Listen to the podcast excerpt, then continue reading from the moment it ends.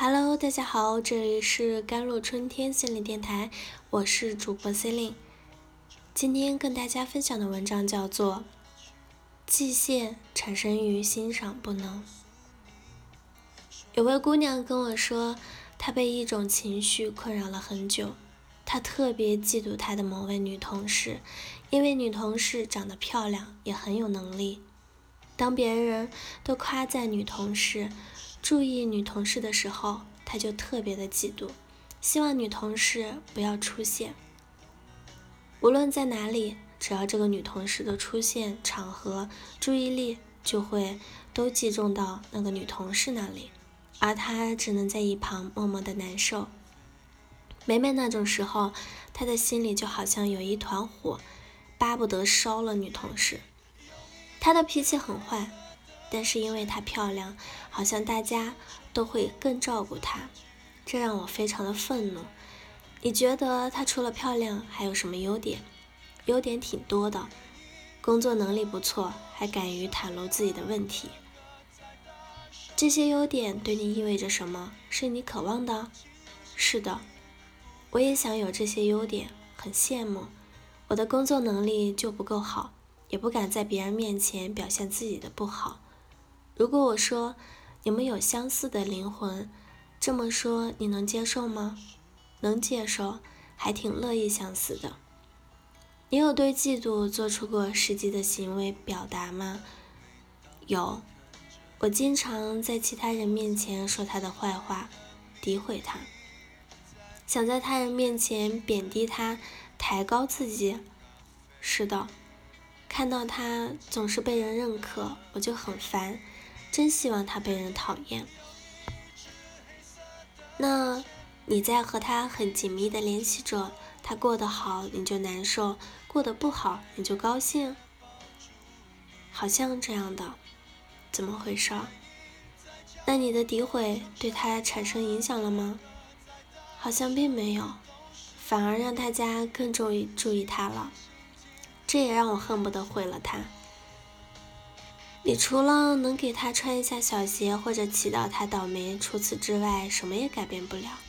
他依旧美丽动人、优秀亮眼、吸引关注。你好被动，好愤怒啊！就像是只有你一个人在战斗，而且你觉得自己永远无法战胜，你就要被无能为力和孤独感吞没了。这时候，嫉妒的感觉就像是潭深水。冰冷又令人窒息。姑娘听我说完，哭了出来。嫉妒的人，一个惯常的防御是：我得不到，最好你也别得到。而当这种嫉妒之心引发出的这种破坏欲的感受，心理学家克莱因把它精细的定义为季羡。季羡这个原初的体验，每个婴儿都会有。极限的体验是原始的焦虑，就是婴儿感觉会被破坏，所以他要破坏那个迫害他的东西。当婴儿渴望的取之不尽、随时在场的乳房而得不到时，婴儿会感到之前的好的感觉被剥夺、被摧毁了。乳房曾经代表的欢愉、慷慨、舒适，瞬间变成了自私和吝啬。乳房的富有正在被乳房自己独自占用着，这就让婴儿非常的恼怒和痛苦。于是，既然我无法总是拥有好的东西，我就摧毁这个好的东西。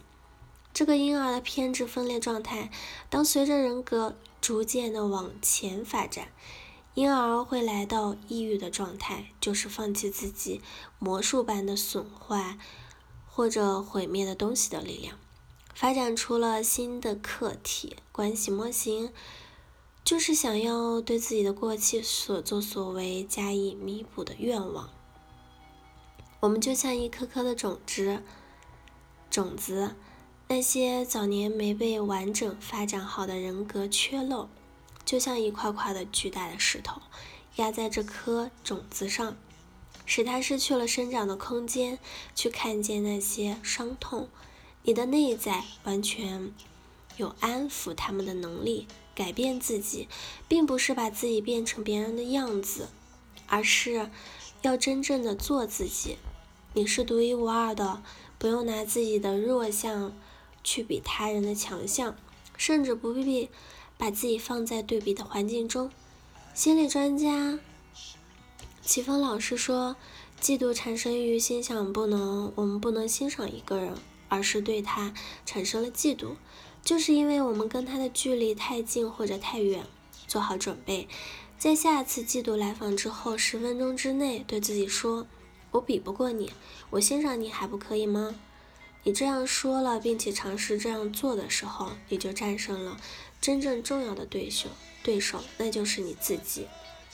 而黑暗、枯竭的能量也是可以被美好、向上的能量所替代。就好比我们吃东西是为了满足生的本能，而吃这个行为中的咬。嚼、吞食又都是死本能的体现，生本能的延伸行为可以代替死本能的延伸行为，也就是爱可以代替恨。好了，以上就是今天的节目内容了。咨询请加微信公众号 “jlct 幺零零幺”或者添加我的手机微信号幺三八二二七幺八九九五，我是 c e l i n e 我们下期节目再见。